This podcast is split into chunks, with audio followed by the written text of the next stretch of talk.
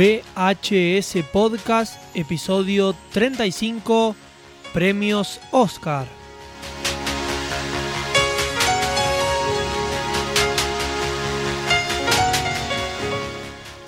Con la música de Carrozas de Fuego arrancamos el podcast. Mi nombre es Nicolás Greco, me acompaña Juan Ortiz ¿Qué tal, Nico? ¿Cómo va? ¿Todo bien? y también Rodri Marino que se está preparando un mate. Sí. Hay que tomar mate para calentar la garganta. Muy bien. Nosotros ya nos habíamos presentado en el vivo, pero ahora estamos en el podcast, que en vivo nos están escuchando, pero hay quienes nos van a estar escuchando en Spotify, así que nos teníamos que volver a presentar. Estamos escuchando el tema de Carrozas de Fuego porque fue ganadora en su momento de eh, premio eh, de banda sonora. Bien, ¿quién compuso la banda? sonora? Ya me. Creo que es.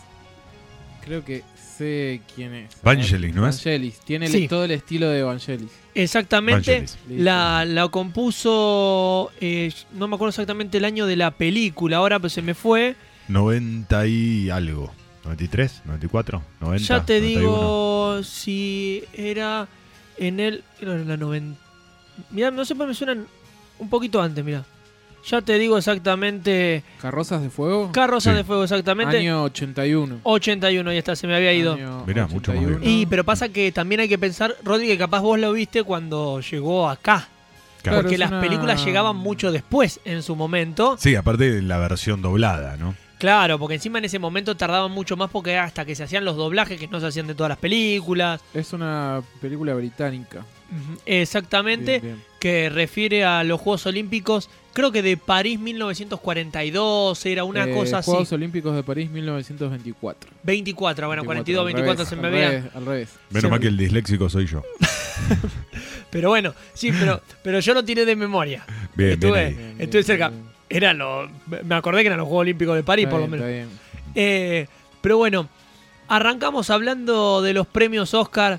Eh, la premiación, a ver, más importante a nivel mundial, Sí, sí. eh, por lo que refiere a que es la más conocida y que respecto a lo que tiene que ver con premios eh, dentro de la rama artística eh, de este tipo entregados por medios de comunicación es el más antiguo. Sí, sí. Tenemos- Estoy viendo que acá la primera ceremonia se presentó el 16 de mayo de 1929 en un almuerzo privado en el Hotel Hollywood Roosevelt. Exactamente. Los eh, premios así equivalentes a estos, pero de otras ramas, serían el Grammy en la música, Sí. que empezó en el 59, o sea, estamos hablando 30 años después. Los Emmy en televisión, que fueron 20 años después que los Oscar en el 49. Y los Tony, que fueron en el 47, que son los de teatro. O sea, y todos replicando el estilo de los Oscar. A partir de ahí se fue como replicando la manera, la cantidad de categorías. Después van variando, obviamente, porque muchos le fueron agregando otros tipos de categorías, otras formas, pero más o menos un mismo tipo de premiación. A ver, si vos compusiste una película o trabajaste por una película, el premio más importante, así eh, mundialmente, eh, sería el Oscar. Sería como el, la, el- Claro, la sí, gala sí, mayor. sí, sí, Hablando la de- en tema de- marketing, de- ¿no? Oscar, este, En música sería el Grammy, en, en televisión el Emmy, en Tony el teatro. La diferencia es que el Emmy y los Tony son solamente norteamericanos, si no me equivoco. Mientras que los Oscars son norteamericanos, pero tienen eh, premios para películas extranjeras. Claro, exactamente, donde, bueno, es- está ese premio. Y, el Oscar, bueno, lo que significa básicamente es este eh, es, un empuje para la película. O sea, si la película está ya estar nominada al Oscar es como que, inclusive para los actores, digamos así, este tiene un impulso un impulso así en su en sus carreras, digamos, ¿no? O no. O a veces Eh, se quedan ahí y bueno. Claro, a veces quedan como que ganaron solamente eh, el Oscar, en otro momento quedan como eh, el, el gran salto para lo que viene después. Recordamos muchas películas que arrancaron con que te la empiezan a vender como próximamente tal película. ¿Viste la película? Bueno, que tiene tal resultado de la crítica. Después, película nominada al Oscar. Y si gana es película que ha ganado tantos premios Oscar. ¿Y qué ha pasado no cuando uno va a comprar a veces una película eh, ahora hoy en día a través de la plataforma, pero antes vos querías comprar el DVD original Sí, el DVD. y te eh, venía con sí. el o el VHS en su momento también y te veía la caja cuando era nueva Cuando era una versión nueva que venía, que yo, Titanic, que te venía con todos los galardones que Claro, había ganado. tenía con el simbolito ahí, con el símbolo de los Oscar, entonces te, te, te decía... Y acá está justamente viendo que las películas, digamos así, con más premios Oscars eh, son eh, Ben Hur, Ben Hur, eh, Titanic y El Señor de los Anillos, El Retorno del, Mer- del Rey, 11 premios cada una. Bien, en- quizá uno pensaba que podrían ser más todavía los que más, Sí. pero siguen manteniéndose ahí, no hubo, no hubo más películas que le hayan sacado el lugar, porque estamos hablando que la última de esas tres fue la del Señor de los Anillos. Claro, es, la tercera del Señor de los Anillos. Después dicen, eh, acá tengo otra info, hay que Walt Disney es el personaje que más premios de la Academia ha ganado, 22 premios Oscar por sus trabajos en cine y 4 premios honoríficos. Y después este, los Oscar, eh, los actores que digamos murieron este, y... digamos, o sea, el, el Oscar póstumo. Claro, exactamente, que uno es eh, el actor británico Peter Finch por la película Network del año 1976, una gran, gran película. Este, después está Heath Ledger por la película del Caballero de la Noche. Bien, esos son los Este- únicos dos que han ganado el Sí. premio eh, póstumo. Sí, y la actriz que más premios Oscar eh, ha ganado es Katherine Hepburn, que tiene cuatro estatuillas en su haber. Y después la actriz con más nominaciones al Oscar es Meryl Streep con 21 menciones. Claro, porque mucha gente cree que Meryl Streep, que era lo que mencionábamos Sí. antes de comenzar, creen que es la que más ganó. Pero en realidad la que más tiempo estuvo nominada. O sea, Claro, vos ves. Y encima lo que tiene Meryl Streep es que va a todos los Oscars. Sí. Entonces, eh, si vos vas a ver, están casi todas las premiaciones. Porque Sí. siempre estuvo. Porque ella estuvo nominada, pero ahí entra como nominada como actriz o entra, no entran las películas, me parece. Sí. O sea, que en las nominaciones no entran las películas. Ella estuvo nominada 21 veces, ya sea actriz de reparto, Claro. eh, a- eh, actriz protagónico, eh, por ese lado. A eso hay que sumarle que ha estado por otras películas en las que ella ha participado que hayan estado nominadas a los Oscars. Después, la persona viva con más nominaciones es el compositor John Williams. Bueno, que él compuso. Ya la lo hemos mencionado un montón de claro, veces. Compuso la banda sonora de Star Wars, Tiburón, este Jurassic Park, bueno, entre tantas otras. Quien alcanzó en 2016 su nominación número 50 y ganó el premio en cinco ocasiones. Y después, un datito ahí para tener en cuenta es que en la vigésimo novena ceremonia que tuvo lugar el 27 de marzo de 1957, se introdujo la categoría de mejor película extranjera. Este, Recién ahí se incluyó. Claro, porque hasta ese momento solamente participaban. Estados Unidos. Estados Unidos. A partir de ahí empezaron a entrar- que no solamente dio lugar el de mejor película extranjera, sino que empezó a darle lugar a que películas extranjeras participen por el galardón de la mejor película. Claro, esa- esa- exactamente. Que igual ahora Este, vamos a estar hablando, no, no, no, no es que de- por, por eso a partir de ahí ganaron un montón de películas extranjeras. eh, claro, eh, y después, bueno, está el caso de directores así que, que sí, que son, por ejemplo, no sé, como Guillermo del Toro, que es mexicano, Alejandro González Iñárritu, que fueron nominados al Oscar, pero bueno, con películas, digamos, ahí. Eh, norteamericanas, Claro, exactamente. exactamente. No Aun- fueron, Claro. no fueron películas mexicanas. Claro, exactamente. Está el caso del laberinto del, del laberinto del fauno que sí estuvo nominada eh, a mejor película extranjera, Este, Mm. porque bueno es una coproducción entre España y, y México. Em, bueno, las categorías, la- las diferentes categorías que hay, digamos, es mejor mejor película. Mira, mejor, Mejor, sí. la- las principales son mejor película, Me- mejor director, mejor actor, mejor actriz y mejor guion original, ¿no? Claro, son y como las más. está mejor actor de reparto, mejor actor Claro, de reparto, bueno. mejor edición, mejor edición de sonido, mejor efectos, mejores efectos y visuales, mejor diseño de producción, que en- allá en Estados Unidos el diseño de producción es la escenografía, digamos. Exactamente, mira, te cuento. Mejor diseño de producción. Mira, vamos a empezar al principio. Mejor película, mejor director, mejor actor y mejor actriz está desde 1928. Bien, O sea, que en realidad esto dijimos empieza en el 29, pero cuando vos empezás un premio en el 29 es porque refiere a las películas del año anterior. claro. Que eso hay que remarcarlo. la- los Oscars se entregan a lo que pasó el año anterior. Claro, exactamente. Eh, películas, por ejemplo, en el- claro, este Por eso, por eso el galardón está desde 1928, porque aunque se entregó en el 29, fueron para películas del año 28, exactamente. Recién en el 40 se agregó mejor guion original. Bien. O sea, tardaron, Conocieron a los guionistas. claro, eh, tardaron 12 años en agregarlo. Y estamos hablando de una categoría que para nosotros es como re común. Ya Sí. es como una categoría que no te puede faltar. Sí, lo mismo, por ejemplo, para mo- mon- montaje, digamos, edición, efectos visuales, el trabajo del director de, también de, de dirección de fotografía también. Este, eh, lo curioso es que, por ejemplo, en el, en el en mejor película este, no es que entra el director, eh, son los productores, digamos.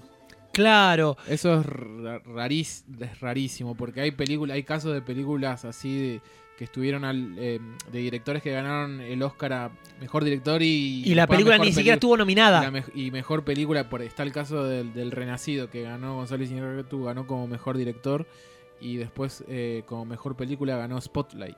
Claro, que a eso encima ganó el mejor director, ganó el mejor actor. Creo que si no me equivoco, Tom Hardy había ganado también el de reparto o estuvo nominado. Estuvo nominado. Estuvo nominado. Estuvo Vos decís, eh, no hay chance de que, de que no lo gane. Pero bueno, es más, ahora vamos a estar hablando en un rato también de lo que son los premios esas veces donde nos quedamos como, ¿eh? ¿Por qué ganó esta? Si tenía todo para ganar otra. Bueno, siguiendo con las categorías, tenemos... eh, hablamos un poco que la de director al principio y por un tiempo estuvo dividida en mejor director de drama y mejor director de comedia. Eran como dos Mm, categorías dos distintas. categorías de drama. Y la banda sonora también, porque en un tiempo fue diferenciados por drama, que veía ser todas las películas, menos la, la otra categoría que eran comedia musical. Que ahí podría estar bien dividido, porque me parece que la comedia musical es una banda sonora completamente distinta Sí, sí, sí. a la de drama. Ahí te la puedo aceptar, que me lo dividas, porque bueno, la comedia musical compite de una manera en que está íntegramente basado en la música. Y eh, me parecía que está bien si puede competir con otras. Pasa que yo no sé si hoy en día habría tantas, tantas nominaciones, porque capaz no hay tantas, tantas comedias musicales por año como en otra época. Sí, igual así sí siguen siendo un montón de nominaciones porque después está mejor película animada, por ejemplo. Claro, tenemos mejor diseño de producción desde el 28, Sí, mejor fotografía desde el 28, o sea, estas son de las primeras. sí, sí. Y mejor guion adaptado también del 28 son de lo que hablamos. Estas tres categorías más, película, director, actor y actriz, fueron como se arrancaron los Oscars. En el 30 se, agregó el de mejor sonido. En el eh, 31, mejor corto animado, porque no había película todavía, eran los cortos animados. Eh, y también se agregó mejor cortometraje de ficción. Ya en el 34 se agrega mejor banda sonora original. En el eh, también mejor canción original, ya que son dos categorías distintas, ¿no? La de mejor banda sonora incluye Claro, todo el soundtrack claro, y mejor canción puede ser una canción. Capaz el soundtrack no era muy bueno, pero tenían una canción que era impresionante y que esa le ganaba a todas. Después tenemos mejor montaje también del 34. En el 36 se agrega mejor actor de reparto. Se agrega también mejor actriz de reparto.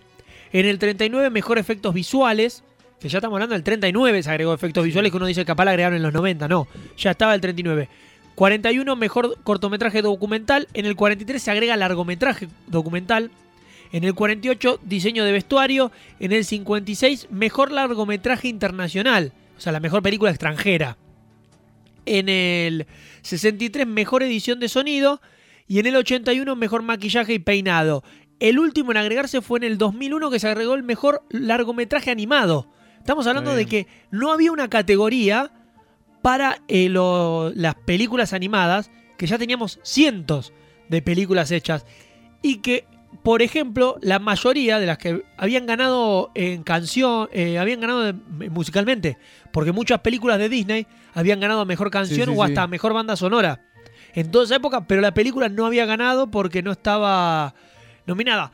Algo que se habla, por ejemplo, de Toy Story Claro. que la 1 no ganó eh, porque no, está, no existían los Oscars para, esa- para ese premio y que se dice que se entregó la tercera, se entregó en la tercera película de Toy Story. No sé si era la mejor, pero porque Para la 1 y la 2 para no habían ganado porque no estaban los Oscars en ese momento. Para compensar. Exactamente. Eh, desde la década del 30 hasta el 60, los premios a mejor dirección de arte, cinematografía, diseño de vestuario estuvieron divididos en dos categorías: películas en blanco y negro y películas a color. Estaba bien porque en ese momento había Sí. varias películas en blanco y negro, varias a color, Sí. y eh, no era lo mismo. O sea, vos no podés eh, hablar de mejor dirección de arte en un lugar, en, en un tipo de, de- de película que en otra, Claro. porque no son los mismos colores. Antes del 2012 la categoría de diseño de producción era conocida como dirección de arte, mientras que la categoría maquillaje y peluquería era conocida simplemente como maquillaje. Ahora como que se agregó peluquería dentro de eh, la categoría. El premio a la mejor adaptación musical aún permanece dentro de los reglamentos de la Academia de Arte y está en camino de ser discontinuado. Debido a la insuficiente elegibilidad. Este galardón se entregó por última vez en 1984. O sea, no está discontinuado, pero no se entregó desde el 84 a Prince por Purple Rain. Eh, lo que es mejor adaptación musical. Mejor adaptación musical, bien. Claro, es como que hay una canción y se adapta para la película. Pasa Claro, que es es una, como los no hay. que- sí, es como los videoclips que suelen hacer, o que se solía hacer en su momento, me acuerdo el de Spider-Man de Hero, digamos que Claro, este, metían así como para publicidad en realidad. claro, bueno. Era como que no había mucho. No. En el, después del 84 como que no se hizo más. No se descontinúa, está todavía. O sea, como que si existiesen películas, eh, apareciesen películas nominadas o que se participasen por eso, pueden hacerse la entrega. No se está haciendo porque no hay. Porque no, ya no, no es algo que se pueda eh, competir. Y después existen premios especiales que son votados por comités especiales. A ver. El Oscar honorífico o especial que está desde el 28. Premio juvenil de la Academia que se hizo entre el 34 y el 60. El Irving Tagber que se, se entrega desde el 38, sí, que ese ya lo hemos hablado. sí, a la memoria, Exactamente. El Humanity Gene Herschel que se entrega el 56. El Oscar Gordon y Sawyer que se entrega el 81. Premios científicos y técnicos otorgados del 31 y divididos en tres categorías. El, al mérito científico técnico, eh, que se entrega una estatuilla. Al Oscar, el Oscar al logro científico técnico, que se entrega una placa conmemorativa de oro con una representación de la estatuilla de los Oscar. Y el premio al logro técnico, como que es un reconocimiento verbal. O sea, ganaste, ¿eh? Muy bien, felicitaciones. Y nada más. Y te voy a contar algunos de los discontinuados. Mientras seguimos con un poquito de la historia, para ir cerrando esta primera etapa y ya después nos metemos de lleno con, con todo- toda la crítica que podemos hacer de los, sí, de los sí, Oscar. Eh, hay premios discontinuados como mejor calidad artística de producción se hizo en el 28 y no se hizo más. Fue como, Mejor que... no funcionó. Mejor efectos de ingeniería en el 28. Rara ya mirarla como categoría, No, ¿viste? sería mejor efectos visuales. Hoy es mejor efectos visuales, mejor claro, pero se hizo en el efectos 28 y nada claro. más. Falta mejor póster. Mejor argumento del 28 al 56, después no se hizo más. Sería el guion, claro. Claro, después está el guion original y el guion adaptado. Claro. Eh, tenemos mejor escritura de intertítulos en el 29 se entregó. Estamos hablando de, para explicarle a la gente, es la placa de las placas, las, las letras que se ponen en la película. O sea, te entregan un Pero, premio claro, por... pero es Y, como... era- y era- encima en esa época eran bastante malas. Bueno, no tanto, porque había películas que tenían eh, su intertítulo interesante. Las películas de horror tenían su letra. Sí, Casablanca también claro, tenía su tipo de Sí, letra. sí, el, bueno, el gabinete del doctor Caligari y Noferatu. Claro, por ejemplo, pero te imaginas si se hubiesen entregado ese premio acá en, lo- en, el, en los 80, 90, que todos tenían el, el Arial Black para hacer las, los títulos, que era una berretada. Después tenemos mejor cortome- cortometraje novedad que se hizo desde el 32 al 35. Qué, categoría rara, ¿no? Porque mejor, cortometraje. novedad, es como mejor cortometraje y, Y sí. mejor cortometraje juvenil en todo Claro, caso. pero duró tres años y después hicieron otras categorías de cortos. Mejor asistente de dirección del 33 al 37. Es, es- es cuestionable aparte, porque ¿cómo sabes que fue el mejor asistente de dirección? No, por eso, yo creo que... Sí, sí, sí. O sea, ¿cómo, cómo, cate- raro. cómo categorizas a que fue que eh, fue- no Jaime fue el mejor asistente de dirección porque no sabe cómo lo Mejor asistió a Spielberg. director, sí, claro. Claro. Spielberg. Claro, ¿cómo, cómo es? O sea, eh, ¿cómo categorizás, no? Y decís, no, este la verdad que la rompió como asistente de es, dirección. este es el mejor asistente de dirección. sí, Se- sí, se sí, nota en la película. Sí, sí, Después, mejor coreografía del 35 al 37. Me parecía que es una buena categoría. Pero pasa que como desprecian a las películas de acción, no podría estar, porque coreografía se usa mucho en las películas de acción y las películas musicales. sí. Como le dan siempre a las musicales, le daban como otros premios apartes. Y las de acción no las tienen en cuenta. Es como que queda fuera. Pero mejor coreografía es un buen premio. Porque es clave que esté bien coreografiada las escenas. Pero ahí tendrían que abrirle lugar a películas como Rápido y Furioso que no quieren hacerlo. Por ejemplo. Sí, es que en realidad para mí eso entraría justamente en la categoría de, de efectos visuales, porque efectos visuales, digamos, hablamos de efectos visuales prácticos, de, o sea, pasa que bueno, ahí creo que ya nos vamos a meter más de lleno de fondo, justamente en la cuestión esta, digamos, este polémica que tienen los Oscars, ¿no? Este, Exactamente. Eh, hubo una categoría que duró dos años, que fue mejor cortometraje a color. Pasa que está muy bien, porque después claro, todo a color era... Claro, porque era no tenía negro, sentido. sí, sí, sí, sí. Eh, mejor cortometraje, dos carretes. ¿no? O sea, mejor cortometraje de dos carretes, que duró del 36 al, al 56. Son muy buenas en cuanto a estas categorías, ¿viste? Pues decís, ¿por qué? O sea, ¿qué se entregaban? ¿Qué era también el cine en ese momento que se pudiera entregar? Que hoy no, hoy no lo, no lo puede. Que sería mejor peli- película editada con Premiere, ¿viste? Sería como que agregamos categorías. Mejor película editada por premios. Claro, mejor película editada con Movie Maker, ¿viste? Y es como que, wow, la rompió esta película porque eh, editada en esa categoría. Pero bueno, eso es más o menos eh, la historia de, de los Oscars que arrancaron con que Wings fue la primer mejor película. Eh, Borsak fue el mejor director de drama y Millstone el de comedia. Eh, y Jennings por The Last Command fue el mejor actor. Y Jay Gaynor del Séptimo Cielo fue la mejor actriz. No hubo mejor actor y, y actriz de reparto en ese momento. El presentador fue Douglas Fairbanks y William C. DeMille. Bueno, eh, hay que. Esto es importante porque estamos marcando la primera entrega para arrancar con la historia este 16 de mayo del 29, que también demuestra de que había presentadores, Sí, sí, sí. que eran muy importantes. ¿Qué presentador recordás vos? Así, presentador, o sea, Sí. bueno, Jack Nicholson, este. Después también. eh, este actor que no, ahora no me sale, que es un, un, un comediante, pero ahora no me estoy acordando que va a actuar en la última de, de Matrix.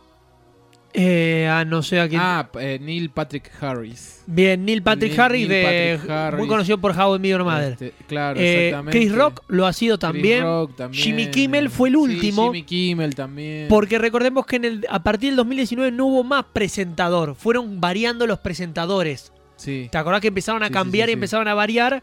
Eh, y bueno, tuvimos en el caso del, de que Jimmy Kimmel fue el del 2017 y eh, tuvo un caso especial que en un rato vamos a estar hablando que fue el gran error en la entrega Sí, de sí, premios, sí. que no fue Jimmy Kimmel el del error. Pero después tenemos Chris Rock, Neil Patrick Harris, Ellen DeGeneres lo fue, Seth MacFarlane también fue, Billy Crystal, James Franco y Anne Hathaway, Steve Martin y Alec Baldwin, que bueno, tuvo un problema grave Alec Baldwin. Sí, estamos sí. haciendo este podcast, fue al día, a los dos días de que Alec Baldwin pegó un... Sí, mató accidentalmente. mató accidentalmente a la directora de fotografía. Sí, sí. Eh, después eh, Hugh Hackman lo fue, Jon Stewart, Ellen DeGeneres y Jon Stewart lo volvieron a hacer después en otros años, Chris Rock, Billy Crystal, o sea, hay muchos que se repitieron, Steve Martin fue varias veces, Billy Crystal también, Whoopi Goldberg, eh, Billy Crystal fue- debe ser el que más veces fue presentador. Porque estuvo muchas veces. Es más, no sé si vos recordás que Billy Crystal es el que en- entró vestido de Hannibal Lecter una vez en la Ah. premiación. A ver, ahí lo voy a- Eh, eh, fue, él ingresó en una de las premiaciones vestido de... eh, lo metieron atado, como con la máscara de Hannibal, en, la, en esa carretilla en la que lo llevaban a él. Sí. ¿Viste? Bueno, atado así, entró así, lo entraron ahí, lo soltaron ahí adelante a él haciendo de, de Hannibal Lecter. Pero bueno, Sí, sí, acá tengo la, la- la- estoy viendo la imagen. ¿viste? Eh, Frank Claro. Sinatra, Frank Sinatra fue presentador de los premios Oscar. Debe haber sido, bueno, sí, el año este que Hannibal estuvo, que El silencio de los corderos estuvo nominada. Este, Silencio de los Inocentes, como se lo conoció. Acá, ¿no? Corderos, no sé.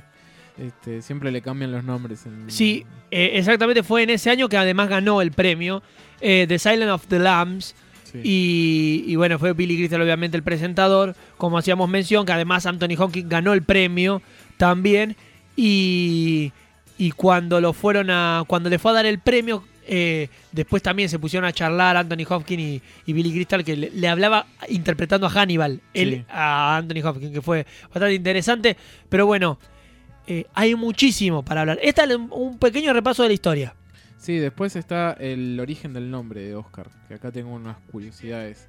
Que una de las cosas que se dice, este, porque no queda bien claro este, cuál es el origen del nombre, es que en una biografía, por ejemplo, de la actriz Bette Davis, afirma que la estatuilla fue nombrada como tal en honor a su primer esposo, Oscar Nelson. Este, mm, después, en 1932, este, Walt Disney citó haber agradecido a la Academia por el Oscar que ganó en dicho año. eh. Una versión, otra, otra de las versiones es que una secretaria ejecutiva de la academia, Margaret Herrick, vio por primera vez el premio e hizo una referencia con su tío Oscar, sobrenombre para su primo Oscar Pierce. Eh, bueno, no sé. Este, Quedó porque aparte la sí. primera vez que se hizo, el, el que lo, el que organizó todo esto fue Luis B. Mayer, eh, Claro. uno el, el presidente de eh, en ese Sí. momento de la MGM, de Metro Go- Goldwyn Mayer, obviamente el Mayer de, de Metro Goldwyn Mayer. eh, él lo organizó, pero no se llama Oscar. Ninguno de los tres encima de Metro Goldwyn Mayer se llamaba Oscar. O sea, y no se sabe, o sea, quedó. Hay teorías de por qué estaba y un día, bueno, pintó. Hicieron una joda y quedó. Claro, en el final, en el año 39 el premio fue llamado oficialmente Oscar por eh, la AMPAS. Este, y bueno, acá está esta, bueno, esta versión que vos decías, Nico, que eh, se originó con Ele- Eleanor Liliberg, que era secretaria ejecutiva de justamente Louis, Louis B. Mayer, quien al ver la estotilla exclamó se parece al rey Oscar II. O sea, bueno, no queda bien claro. no queda claro, quedó- tiraron muchos nombres y había que poner uno y le pusieron dijimos, de bueno, vamos a premio. ponerle, ¿qué tal, qué tal Oscar? Bueno, vamos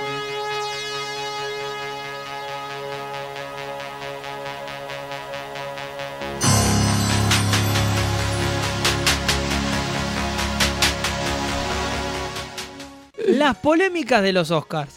Sí, sí. Eh, a- te dejo que, que arranque, Juan. ¿Qué, ¿Qué te genera ver a vos cuando te pones a ver los Oscars? Bueno, lo que había mencionado este, un poquito eh, antes del podcast, esto de la pantalla y de que toda la, toda la imagen que, que se arma eh, en torno a eso, porque de repente me, me- me pasa con, como, con decir, che, esta película estuvo nominada y es como, eh, me hace preguntarme al, eh, qué es lo que define una buena, una buena película, porque es muy subjetivo eso. Lo que para mí es una buena película, capaz que para vos no lo veo, capaz que para Rodri no es, y así vi- viceversa. Eh, entonces, Ujú, Tal cual. me- me- a mí me, me- generalmente me pasa con- Puedo ver una película, no sé, como por ejemplo, no sé, Los Imperdonables, que eh, tengo entendido que ganó el Oscar a Mejor Película, Mejor Director y, y reconocer, bueno, una muy buena película, me encanta. Después otras películas que por ahí este, de repente no me, no me pareció, digamos, como, por- no sé, me gusta Titanic, por ejemplo, pero me pareció que la mejor película, no sé, es- es- eh, me, me- me- hizo ruido, digamos. O, o esta cuestión, por ejemplo, que estábamos hablando, ¿no? De Shakespeare apasionado, que es una película que, bueno, los hermanos, está produ- estaba producida por los hermanos Weinstein, que, bueno, estuvieron presionando ahí como para que gane a mejor, a mejor película. Entonces ahí ya te das cuenta que es medio todo como, como un show de alguna manera. Eh, es un empuje para, de repente, nosotros realizadores, es un empuje para que la película tenga más difusión. Y sí, probablemente, porque vos lo ves eso. Bueno, ahora pasa que ya los DVDs y los VHS, sobre todo los VHS, ya no existen prácticamente. Pero como que, que la película esté nominada al Oscar y que después lo gane, bueno, como que le da un cierto empujoncito. Pero de ahí, digamos, este yo me pongo ya más en, en así en yo Juan pensando en lo que me gustan de las películas y no sé digamos aparte me resulta raro justamente que siempre estén nominadas las más o menos siempre películas de los mismos géneros eh, de repente eh, no sé a mí me genera una una cuestión esta que hay grandes películas de terror que por ejemplo no han sido nominadas al Oscar, Ujú. o que se le ha o por ejemplo no sé o tener miedo de decir que el silencio de los corderos es una película de terror, digamos, ese tipo de... Esas cuestiones que tienen por ahí conservadoras, ¿no? Eh, eh, digamos los que están a cargo a cargo a cargo ahí de, de lo- del- de la premiación no este es lo primero así que se me viene o por ejemplo esto de me resulta raro que un director como Tim Burton que a mí me gusta muchísimo no haya estado nominado al Oscar Ni siquiera no, nominado, porque a veces uno dice, no. está bien si no lo gana, porque puede haber películas No, mejores, pero, ni decís, siquiera claro, nominado. Mira, sí, porque en otra época uno estaba acostumbrado a que a veces la mejor película había 3, 4 nominadas. sí. Pero estamos hablando que, por ejemplo, la última vez eh, estuvieron nominadas The Father, Sí. Judas and the Black Messiah, Ah, no vi. Mank, Minari, Promising Young, Woman, Sound of Metal y The Trial of the Chicago Seven. Y la ganadora fue No, Man's Land. O sea, estamos hablando de, la- de todas las que tuvo. Fueron muchas películas nominadas. O sea, podría haber en otro momento, si vemos que cada vez hay más nominados en las categorías, y podría tranquilamente nominarse a eh, grandes directores. Eh, en este caso fue Nomadland la ganadora. Eh, Nomadland, Tierra de Nómadas, como se conoció en Hispanoamérica. Y por mi caso no vi, no vi muchas de estas en eh, de, las últimas películas como para los Oscars, pero yo me acuerdo, por ejemplo, bueno, Parasite fue una gran película. Yo no sé si era la mejor para ganar los Oscars. Estuvo bueno que una vez no gane una película norteamericana, pero al mismo tiempo a veces da la sensación de que ganó Parasite porque la gente quería que gane y porque como no era norteamericana era como decir, mirá, ¿no ves que integramos al, Claro. al, al- al extranjero, al, al- y además de esto de que están vendiendo mucho a lo que es el mercado, el mercado asiático. Bueno, es que esas cuestiones justamente es la que a mí particularmente me hacen ruido, porque es como que de repente eh, van hacia lo que es la, la, la moda. Es lo que hablamos un poquito con, por ejemplo, las películas y las series cuando incluyen per- personajes LGTB eh, o personajes de gay o, o personajes o, o de repente tiene una, tem- una temática este más social. Es como que no es que esas... Porque si vos me decís que, por ejemplo, fueron nominadas, no sé, o ganaron el Oscar en, un momento, no sé, por ejemplo, las películas como este que tratan sobre la esclavitud eh, y el desprecio hacia la gente hacia la gente de color. Si ganan el, si hubiesen ganado el Oscar, tipo en los años 30, en los años 50, que había mucho racismo, de hecho, eh, claro. eh, hay una. Bueno, va, en- había leído una, una anécdota eh, que justamente se separaba como la gente, eh, a los actores blancos con los actores eh, negros. Entonces, como que. Y no sé quién, a quién le habían, le habían hecho todo. No, no, no, no, no me acuerdo qué. ¿Qué actor le había entregado un premio a un actor eh, Afroamericano. no, me- no me puedo, no, me, no me puedo acordar en este momento en- el nombre. Y creo que porque le dio solamente la mano y le dio un beso como que le- los de la academia como que le, le echaron asco. Entonces son esas cuestiones que tienen, me parece, y que siguen teniendo muy conservadoras, porque yo creo que hay, ciert- hay ciertas películas que terminan ganando porque justamente como la moda, no sé, de repente es que eh, se reconozca la- a, a las personas eh, de color. Bueno, sí, vamos con el- vamos, vamos, vamos que gane. Y, y no es porque realmente lo, lo sienten. Por eso, justamente, me Sí. parece que es todo, todo un show. Y lo mismo con lo que hablábamos de, por ejemplo, de, de la nominación de Leonardo DiCaprio, que para mí es como del- desde el Como que se la dieron porque, porque la merecía por otras películas. Es desde el aviador, que para mí, per- o sea, porque tiene, más de, de Revenant, que de Revenant hizo un gran trabajo en, en el aviador, en los infiltrados, eh, más allá de eso. Bien, estoy buscando, por lo que vos decías, si no me equivoco, eh, es, sí, es Hattie McDaniel, la actriz que vos haces referencia, Sí. la actriz afroamericana, de lo que el viento se llevó, porque aparte hace poco se estuvo hablando mucho de que habían sacado lo que el viento se llevó de, eh, no sé si era de Amazon o de Sí, HBO, no me acuerdo qué plataforma lo tenía y lo sacaron un momento, lo volvieron a poner y se armó un lío. Por eso, donde la misma actriz no le, quise- no le querían entregar el premio, medio como que, ah, dárselo a un afroamericano, ¿viste? Sí, sí. Y bueno, ella recibió el premio y en ese momento ya dijo, porque después le dijeron, ¿no te pareció racista tu personaje en la película? Porque a ella era una esclava, pero que estaba contenta de ser esclava, era una ama de llaves de la casa, era como que estaba contenta. Y ella agarró y dijo en ese momento, dijo, lo sé, están, estaría en contra de mí, dice, pensarlo, ¿no? Como diciendo, la verdad que es horrible esto, pero yo gano más interpretando a una ama de llaves de lo que ganaría realmente siendo una ama de llaves, como diciendo, tengo esas dos opciones, o soy actriz y- e interpreto a una persona que trabaja en el servicio doméstico, o trabajo en el servicio doméstico, porque no tenía otra posibilidad. Entonces, ella lo dijo en su momento, y bueno, aparte, en ese momento, a ver, lo gana porque lo, en ese momento me pareció increíble que lo haya ganado Sí. porque era muy difícil que una actriz afroamericana gane. Pero también queda la duda de si se lo entregaron porque querían como decir que no estaban, eh, como que estaban en contra del, del racismo y la esclavitud. Mira, acá, acá te cuento un dato. Este, esa cerem- ceremonia en la que ganó, La del, digamos, la eh, del claro, 39. Claro, exac- esa- exactamente de lo que el viento se llevó. Este, eh, la ceremonia de, de entrega de los premios se realizó en un hotel con normas de segregación racial. en el que por lo general las personas de color no tenían permitido el ingreso. A, McDaniel, se le, se le- a la actriz de Lo que el viento se llevó, se le asignó un asiento en una pequeña mesa lejos de sus coprotagonistas.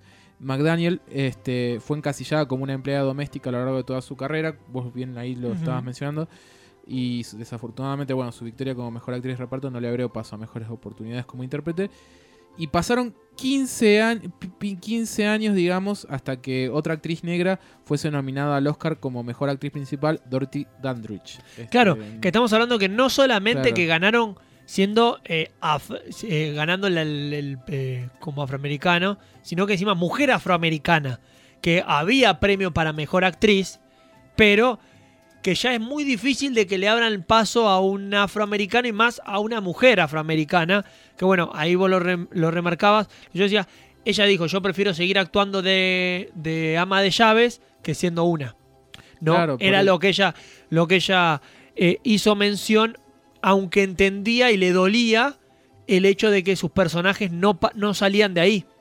Claro, por, e- por eso. Entonces tiene, tiene este, ese, esas cosas este, para mí este, eh, de nada, o sea, como re cu- cuestionables de, los Oscars. Porque de, de hecho, digamos, eh, eh, está la, la cúpula, digamos, ¿no? Que dice que, que, que deciden qué películas este, son nominadas y todo.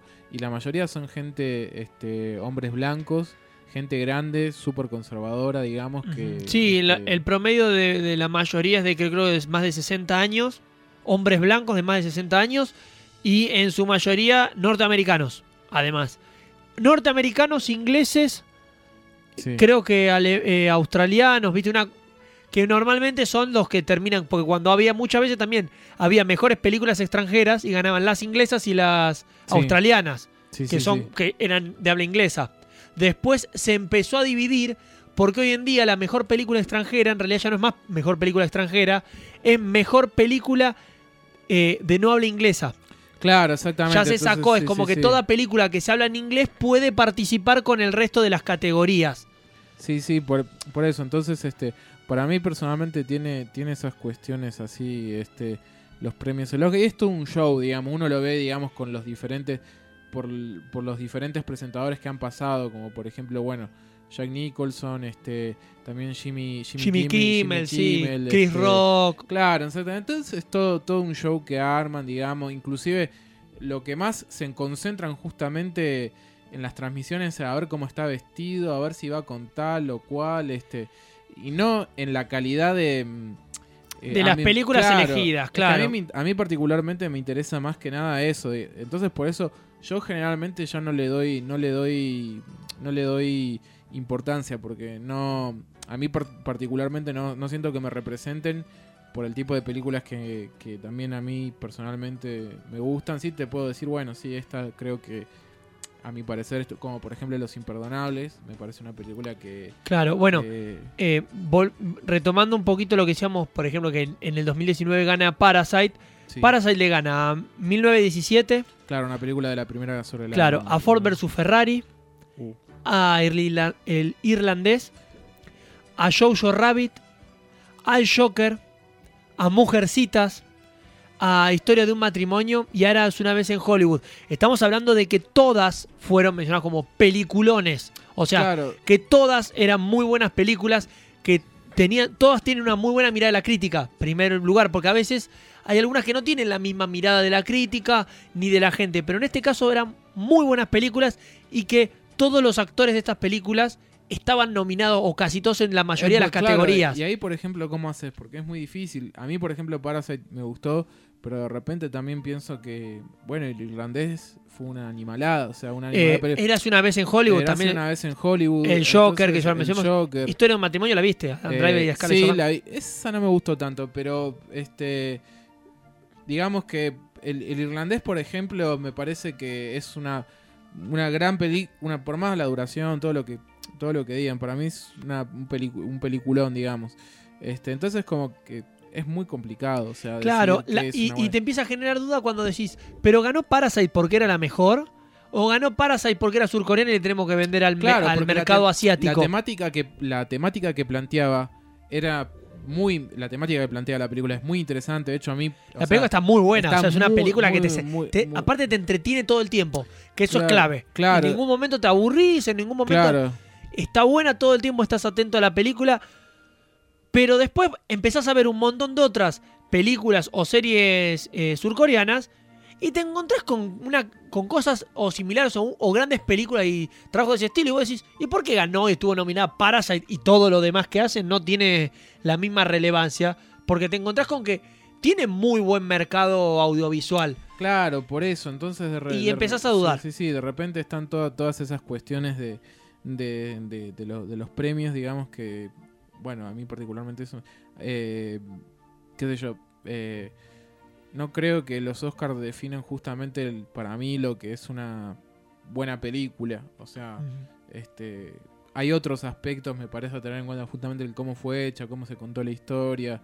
Eh, y aparte que otra cosa que no me, que no me, no me gusta del- de, de- de los premios, en, en realidad en general, digamos, así en festivales también, es que estimula la, la competencia, ya hablando desde el lado de un costado más humano, estimula, me parece, la competencia, la competencia entre realiz- realizadores, realizadoras, que no está buena para mí, porque creo que hace que, que cada uno era repito, uno lo que, lo que ve, lo que ve en la pantalla es como que por- se abrazan ahí entre los directores que están todo bien. Y después andás a ver si se tiran palitos, digamos. Yo he Claro, y, así con, y con- es algo que está muy sí. interesante de ver. eh, a ver, es algo que está bueno el que, el que haya con, trabajo en conjunto después de los mismos directores, Claro. actores, productores, porque podés encontrar un montón de otras cosas que capaz en otro momento no podés encontrar. Imagínate si nominan a Robert De Niro y Al Pacino, ¿no? En su Claro, mejor época. Y compiten los dos todo el tiempo por ver quién gana. Y hay uno que viene ganando siempre y el otro no. Porque si ganan una vez cada uno, vaya y pase. Pero si gana uno y el otro no, se empieza a generar una competencia, una pelea que después vos decís, mirá si nos perdemos de ver al Pacino y a Robert De Niro Claro, juntos. por eso, para mí es como, en general, estimula la, la competitividad que no está buena dentro, dentro del arte. Justamente ali- alimenta el ego que me parece que, que no, a mí personalmente no, no, no, me, no, me, no me gusta tanto, digamos, desde ese, desde ese lado. Sí, por ejemplo, de conocer capaz que otras voces, otros otros otras directoras, Está bueno por lo- es- digamos. Lo que está bueno es para tener en cuenta ver películas que a veces no vio, no prestó atención, o, o te encontrás con que decís, ah, che, mira esta película. No, no sabía, te enterás porque la nominaron, qué sé yo, Parasite. Capaz muchos no lo hubiesen, no se hubiesen ni enterado de que existía la película si siquiera estaba nominada a los Oscars. Claro. Y es una película que está interesante y está es bueno que, sí. para, para sentarse a ver. Eh, revisando acá, por ejemplo, encontramos que en el que el año anterior a, a la victoria de Parasite, en el- los premios Oscar 2018, gana Green Book. Y yo he escuchado mucho, yo no la vi, pero muchos que se quedan como diciendo Green Book ganó. Competía contra Black Panther, que está bien si le hubiese ganado. Eh, Black KK Klansman, que es la, de, Ah, la, la del Ku de- Klux Klan. Sí, sí. Eh, Bohemian Rhapsody, Bohemian Rhapsody, eh, The Favorite, sí. Roma, Ah, Cuarón. Vice. Cuarón. Sí, y, el, y A Star is Born, en Nace una estrella, que, Bueno, que hemos escuchado el tema hace un rato. Eh, mencionaste ahí Roma, que para mí es una gran película y. O sea, es como que. eh, o sea, la, la, direc- la dirección de esa película, este. Eh, cómo está narrada y todo. Podría tranquilamente haber ganado como mejor película. No lo ganó. Creo que ganó como mejor eh, dirección de fotografía, creo. Creo. creo que sí. No sé, si mal no Después tenemos, cuando ganó The Shape of Water, La forma del agua, The Shape of Water, no me acuerdo qué películas estaban nominadas. Call Me By Your Name, Con- ah, Darkness Hour. Sí, eh, Dunkirk, eh, Dunkirk. Get Out, Lady Bird, Get Out. Phantom Thread, The Post, Three Uh, Billionaire. Billion Boards, perdón, eh, Out y Outside Ebbing, eh, Missouri. Buenas películas también, pero en este caso me parece que fue justa ganadora. Shape of La Water, forma sí, del pasa agua. que también supongo que se lo debían porque del Toro Se lo debían a Del Toro porque. eh, no- primero porque no- parecía que no lo tenían en cuenta. No, porque de hecho en el laberinto del fauno creo que ni siquiera sé si- o sea, estuvo nominada, pero no me acuerdo si, si terminó ganando o no. Por eso, yo siento que eh, la gente que está ahí como que le tiene un cierto desprecio, digamos, a cierto al cine de género, digo, o sea, este al fantástico, al terror y al cine de superhéroes también, porque digo, más allá de que después a uno les puede gustar o no, hay Digo, hay, hay, Hay películas que. películas de superhéroes. Ahora porque hay una sobreexpl- sobreexplotación del género. Pero hay películas dentro de ahí interesantes. Por ejemplo, el, cuando estuvo mm, El Caballero de la Noche, para mí tranquilamente podría haber ganado como mejor película. Creo que terminó ganando Slumdog Millionaire. ¿Quién quiere ser millonario? Y Bueno, eso yo ahí le- no entiendo. No fue mala la película, igual. No, que no, le es que no es mala, por eso digo. Por eso. Es muy En es- sub- Pero el tema es que muchas veces no se las tiene en cuenta es a este, a este tipo de películas y, y pasan cosas extrañas como eh, lo que pasó en la ceremonia del 2016, Ah, a ver. donde estuvo nominado Arrival, Finsis, Uh, gran película, Rival. claro, Hacksaw Ridge, que Es la de Mel Gibson. la de Mel Gibson, exactamente, peliculón, Hell or High Water, eh, Hidden Features, Lion, Manchester by the Sea, La La Land y Moonlight. A ver. Ese año, recordarán, gana Moonlight, la película. No la vi, porque encima cuando la iba a ver, muchos me dijeron, che, ¿sabés que no está buena? ¿Sabés que es como, está, está bien en algunos casos, habla de si no un afroamericano, Claro. de homosexualidad también, de una persona, como que tiene una temática fuerte. Pero viste cuando te empiezan a contar eso y vos decís, me estás diciendo que la película trata de estos temas y que ganó por esto, cuando como película La La Land había sido nominada en casi todo, o sea, en todo lo que podía competir La La Land estuvo nominado. Y ganó en gran parte. Y cuando habían entregado el premio y dijeron que ganó La La Land, la gran mayoría, y todo el mundo dijo, ah, ven, al- ganó la película que tenía que ganar. A mí me gustó mucho la Mel Gibson, eh, How Shot Rise, que me parecía que era muy buena que, que gane, pero, pero no ganó.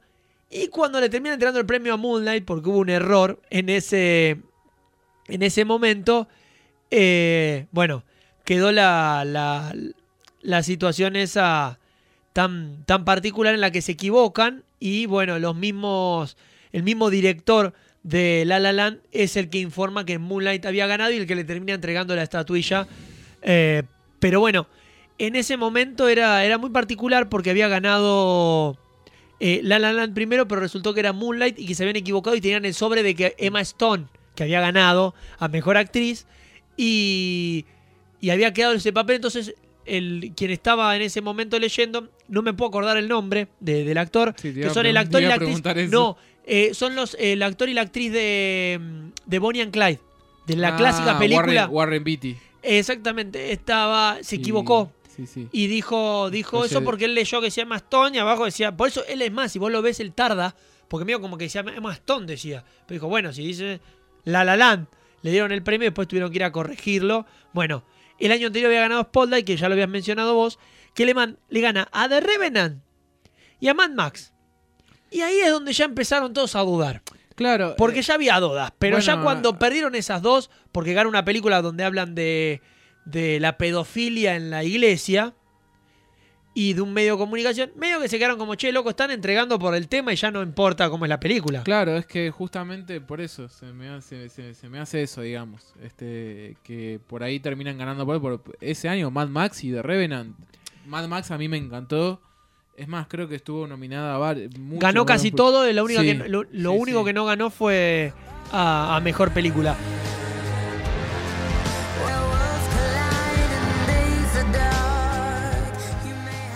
Y suena Skyfall en este final de programa, en este final de podcast, eh, donde, bueno, hay muchísimo para seguir hablando de los Oscars. La verdad que es complicado hacer solamente un programa con la temática porque te genera muchas cosas, el tema del marketing. ¿Cuántos ha vendido, no? Los Oscars verdaderamente no significa que porque hayan ganado un premio la película te tenga que gustar ni que sea la mejor. No, es cual, solamente la opinión de, en este caso son 5.000 personas las que Eh, votan, pero sí. estamos hablando de, un, de, de que son 5.000 personas dentro de más de 7.000 millones. Sí, Así que- Sí, sí, tal cual está. No hay. eh, Hay directores, como digo, que no han sido nominados al Oscar, que me parece este. eh, gr- grandes eh, grandes directores este creo que bueno por ejemplo John Carpenter por eso es muy subjetivo Se, le- se les echa mucho lo que es comedia, lo que es terror, se lo, lo que es super- eh, cine de superhéroes también. se los excluye automáticamente. Acción, se los excluye. Tiene que haber casos muy excepcionales para que Sí, estén sí, nominados. Porque Black Panther se nominó, pero más que nada porque hablaba de, de, de una, em, un lugar en África y más lo que tenía que ver por un tema de conciencia. eh, que es más, en South Park se hace una parodia donde eh, Cartman odió Black Panther, pero se la pasa todo el tiempo diciendo que le encantó para no quedar mal con los afroamericanos y con Token, uno de los de, de su compañero afroamericano, que es más, después hace toda una parodia a la, una película, a la película de Brad Pitt, la de Guerra Mundial Z, pero bueno, que Bueno, no viene el caso, pero bueno, eh, em- era más por eso que quizá porque hubiesen merecido, porque creo que las de Spider-Man de Sam Raimi son mucho mejor. Sí, bueno, por ejemplo, las de Spider-Man de, de, de Sam Raimi. Después, estoy pensando ahora eh, que en la ceremonia del 77, que estaba nominada a Star Wars, no ganó como mejor película. O sea, estaba nominada a mejor director, mejor película, pero no terminó ganando. Ganó Annie Hall de Woody Allen. Y es como, vi Annie Hall, a mí Woody Allen particularmente no es alguien que, o sea, como no, no, no me gusta tanto así. que siento que se repite mucho con las películas. Más allá de eso, me pareció que, por ejemplo, Star Wars, en ese momento era como, Pero era una película de acción, sí, de, de ciencia ficción. Y eh, podríamos hasta tirarlo con el, el tinte juvenil, ¿no? Porque es como mirar películas de Star Wars hoy, aunque sea una película de culto, sí. Star Wars, y con muchos fanáticos. Y sale una nueva, ¿viste? Y como que si lo vas a mirar te miran como diciendo, che, pero no sos grandecito para ver Star Wars, ¿viste? Cosas así. No, por eso. me Entonces parece es una- esta- está esa mirada, le ha pasado, le ha pasado en su momento a, lo hemos mencionado, a Stallone, que se lo ninguneó mucho tiempo, pero también capaz no era un actor que merecía, pero viste, se lo ninguneaba a todo lo que tiene que ver con el género acción, y después se lo tuvo en cuenta con su trabajo en Creed, y medio que más que por un tema honorífico, que por realmente si era el mejor actor, uno de los mejores en esa eh, en ese momento. Eh, lo hemos mencionado con muchos otros casos eh, de actores que algunos se los han ninguneado, otros no se los tienen en cuenta por lo que es. Adam Sandler, sí. que por la comedia se lo ningunea hasta cuando hace drama y, y se ha reconocido que verdaderamente No, tiene, grandes tiene actuaciones. Tiene grandes. Sí, sí. Este, por ejemplo, esta. eh, la de los dia- ¿Diamantes en bruto? Diamantes, diamantes, en, diamantes en bruto.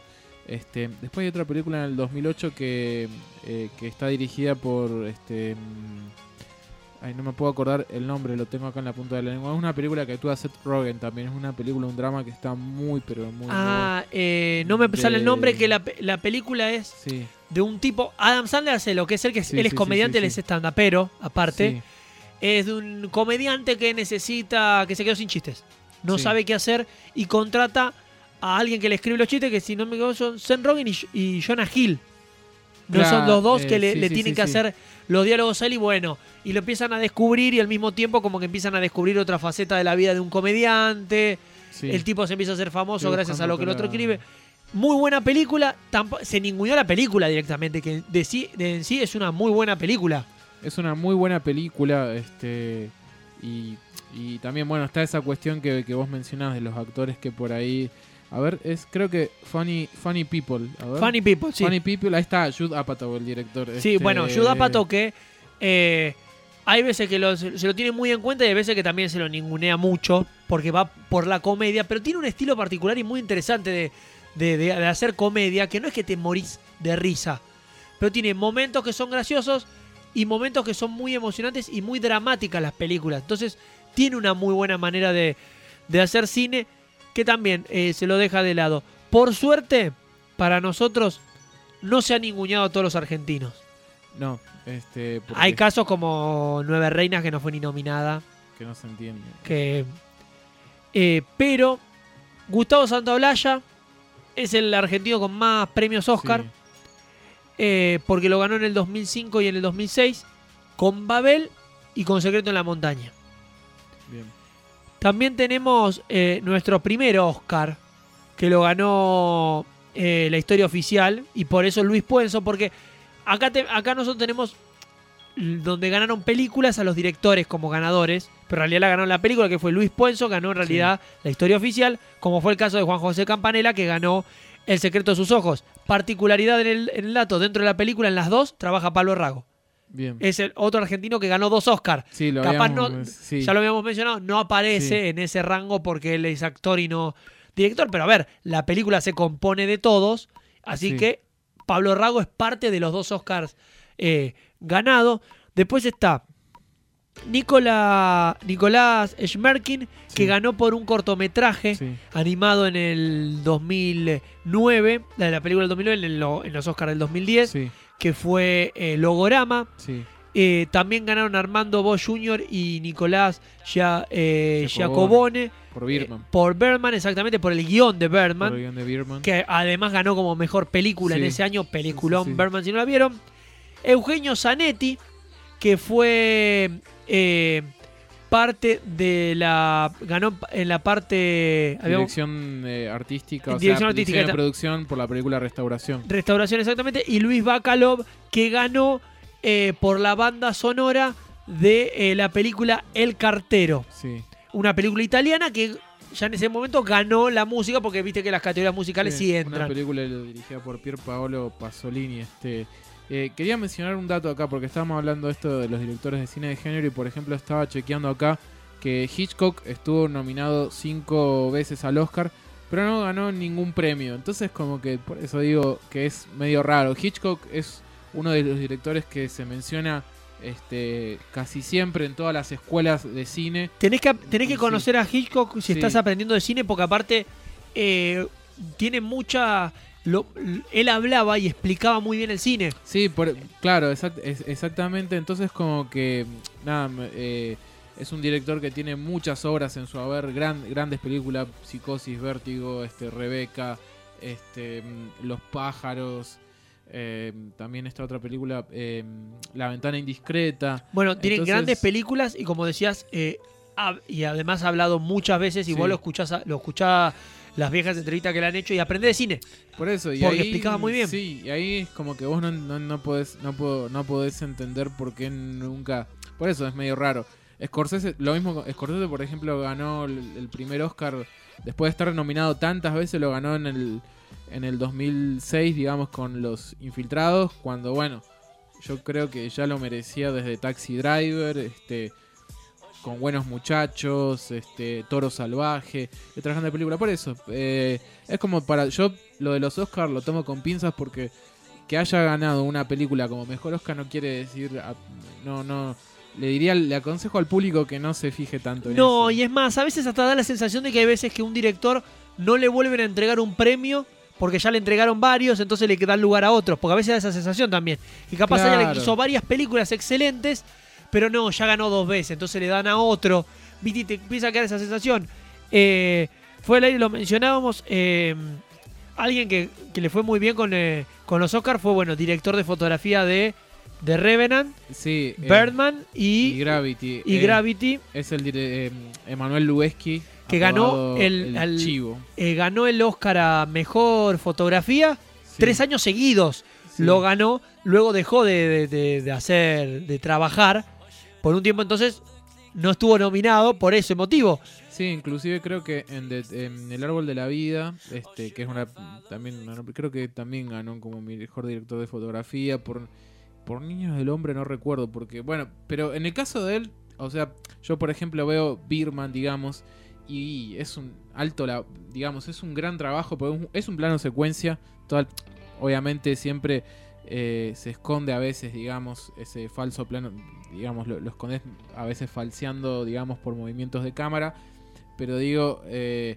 es muy complicado, requiere toda una planificación. Y ahí entendés. O por ejemplo, de Revenant, más allá que en el año que estuvo mm, eh, ese de, Revenant, había otras grandes películas en, cuanto a fotografía, me refiero como Mad Max, por ejemplo, que vos decís eh, por el color, por, por toda la fotografía, un trabajo también muy, muy complicado, pero este en The Revenant también luz natural, más allá de que hoy en día las cámaras tienen esa facilidad, no, no es tampoco tan tan tan simple. También tenía algunos planos este secuencia y bueno, Gravity que bueno, supuso todo también una avance. A mí como película, a ver, la película, el argumento de la película me, me aburrió. La Gra- película, Gravity. ahora, claro, pero visualmente me pareció excelente. No, visualmente, visualmente está excelente. Aparte tiene algunos motivos visuales que tienen que ver con la historia que están este, muy, muy bien logrados. Y lo mismo con, bueno, con, con Birman. Yo creo que ahí es el rubro que te digo que por ahí podría, podría decir, o sea, si yo me pongo así, como digo, bueno, sí, está, está bien, digamos, porque es un a mí, por ejemplo, como director de fotografía de Manuel Lubezki me gusta este muchísimo. Es, es que está bueno aparte para sentarte a mirar lo que hace y decir, che, qué bueno esto, to- y tomar ideas. Porque como dijo Tarantino, Claro. hay que robarle y hay que robarle Sí. a los mejores. Sí, sí. Eh, y aparte tiene la particularidad de que The Revenant, por ejemplo, grabaron aquí en Argentina. Sí, En el sur argentino, eh, sí, sí, sí. Estuvieron grabando parte de, de la película. eh, y unos dicen, oh, grabaron Revenant acá, estuvo DiCaprio. Gente, DiCaprio vino muchas veces, eh, porque su novia es argentina, por ejemplo. Es lo mismo que pasa con Matt Damon, viste que siempre se habla de Matt Damon. Sí, sí, sí. Y no, porque vino Matt, Matt Damon viene todo el tiempo, porque su pareja es argentina y así con muchísimos actores que nosotros no, eh, no nos acordamos a veces. Si no me equivoco, Robert De Niro Sí, vino muchas veces De aparte para esta zona. Sí, es muy amigo, pasa que era muy amigo del fallecido Lito Cruz, este, un actor muy, también un gran actor acá de, del cine argentino. Este, bueno, justamente esto que hablas, mi tío se cruzó en Uruguay a Edward Norton.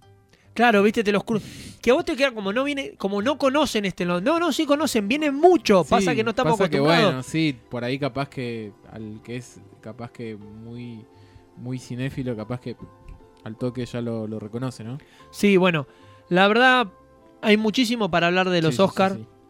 Eh, abrir una ventana me parece. A ver, ya dijimos que nuestro próximo episodio va a tener relación con Halloween, obviamente, y el cine argentino, muy probablemente. Y yo estaba pensando de que un episodio próximo tenemos que sí o sí de hablar de la mirada de Argentina en el cine internacional.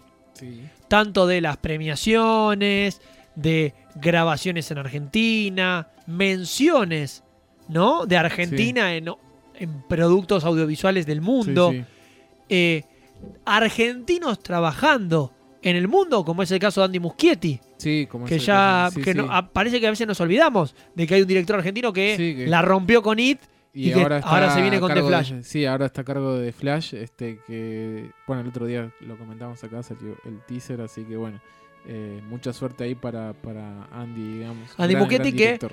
Eh, recomendamos a la gente que escuche el podcast de Stephen King porque ahí cuando hablamos con Magnum Mephisto él nos Sí. explicó, él habló con Andy Muschietti, así que también hay un poquito más de, de información. Tenemos que cerrar el programa y con un tema conocido que ganó a mejor canción. Bien. Así que con este temazo nosotros cerramos este podcast. Gracias Rodri, Muchísimas gracias a ustedes, chicos. gracias Juan. Gracias, Nico. Muchas gracias a todos. Nosotros volvemos en el próximo episodio de VHS Podcast. Esto fue hablar de los Oscars. Y nos despedimos con este temazo.